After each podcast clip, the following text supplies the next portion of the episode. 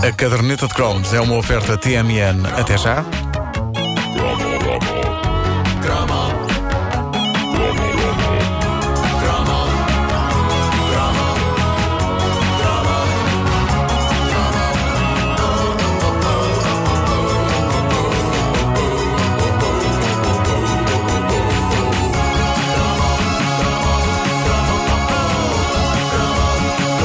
Este é um cromo grandioso. Não é sobre uma coisa de comer, não é sobre um disco, não é sobre um filme ou uma série de televisão, não é sobre um brinquedo, é sobre uma transformação. E uma transformação que definiu a segunda metade dos anos 80. Este é o cromo sobre a perestroika.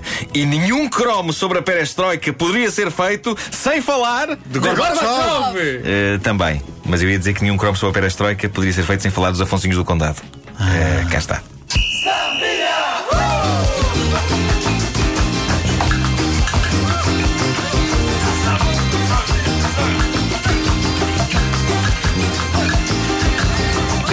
Saudações especiais pro camarada Gorbachev. Os grandes Afonsinhos do Condado, a histórica banda pop onde militavam um dos melhores amigos que tenho no mundo da música, o grande Jimba, na altura conhecido como Sr. Lopes. Era o Sr. Lopes, Era não o Sr. Lopes, exatamente. Era o Sr. Lopes, o Mr. Galvão, o Dr. Faria. Ah, e eles imortalizaram a revolução que foi a perestroika numa canção incrível do álbum Açúcar de 1987. Eu não sei como é que eles chegaram a esta mistura. Eles eram uma banda portuguesa a cantar, a cantar um samba em brasileiro para um líder russo. Ah, Chamava-se Sambinha para Gorbachev e resume a loucura que foi o fim da Guerra Fria. De repente, todos os filmes que tínhamos visto anos antes deixavam de fazer sentido. Agora os russos já eram os bons e não as criaturas vis e quase comodoras de crianças que apareciam como vilãs em filmes como Amanhecer Violento. Lembram-se do Amanhecer Violento com o Patrick Swayze? Sim, sim. A União Soviética invadia a América e um grupo de jovens americanos estudantes, que incluía também o Charlie Sheen, muito antes de ele ter enlouquecido, uh, pegava em armas e ia combater o inimigo. A isso eu chamo winning.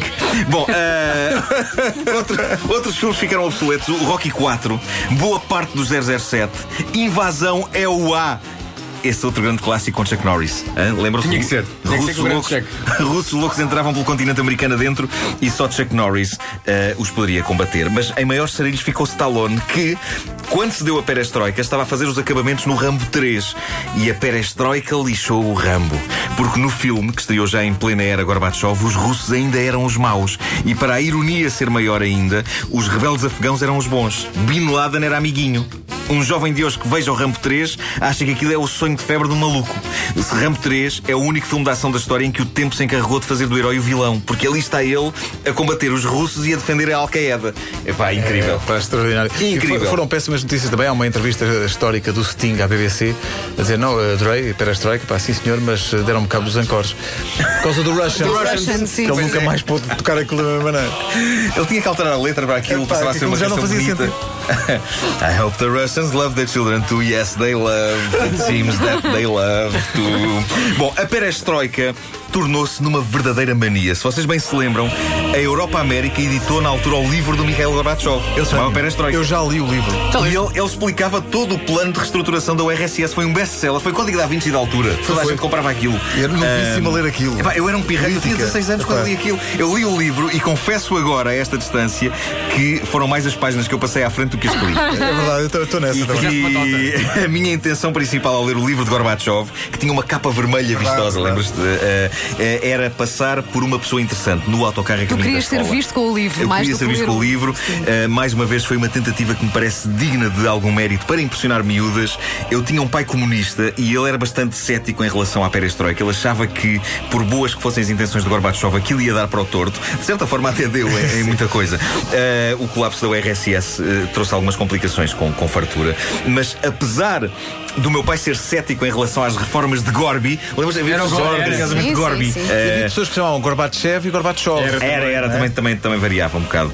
Ah, mas, mas o meu pai era cético, mas eu não queria saber, eu queria impressionar miúdas, por isso não só andava com o livro Perestroika, como sentia que havia um certo grau de fiche em, numa altura daquelas, ter um pai comunista, porque de repente os comunistas já não eram vilões. E eu tirava partido disso para meu puro interesse, no engate de miúdas.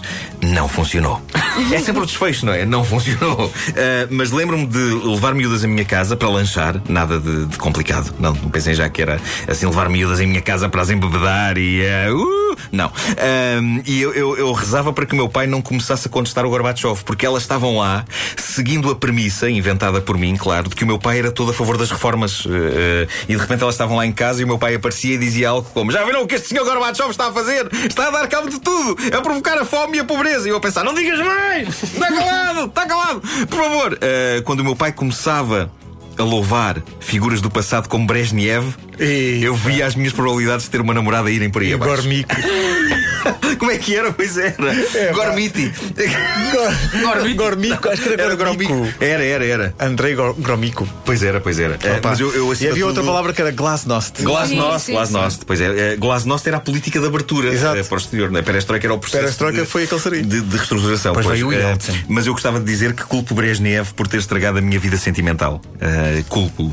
Uh, Mikhail Gorbachev era uma figura carismática, a começar logo pelo facto de ostentar o mais espetacular sinal que um político já teve, sendo só aproximado pelo de Jorge Lacão do PS. É, sim, sim, sim, uh, embora o sinal de Lacão fosse diferente, era uma bola castanha uh, na cara dele. Uh, Gorbachev tinha um mapa mundo. Ele tinha, ele tinha um mapa da Rússia. Era, um mapa da Rússia. Era uma parte Eu, se não me engano, o António, o cartunista na altura, fez um, um cartoon do Gorbachev em que era o mapa da Rússia sim. que estava na, na testa dele.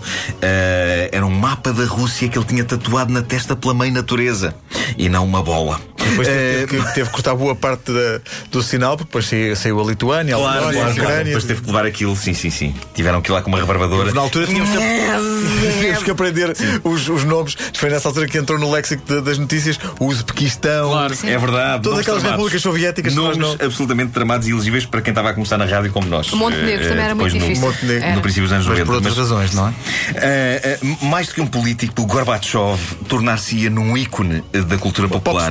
E daí a uns anos, até um anúncio para a Pizza Hut ele fez. O Gorbachev? Ele entrou numa coisa, uma campanha da Pizza Hut. O meu pai adorou. Agora eu gosto mesmo dele. Ele fez uma coisa para a Pizza Hut, o Gorbachev.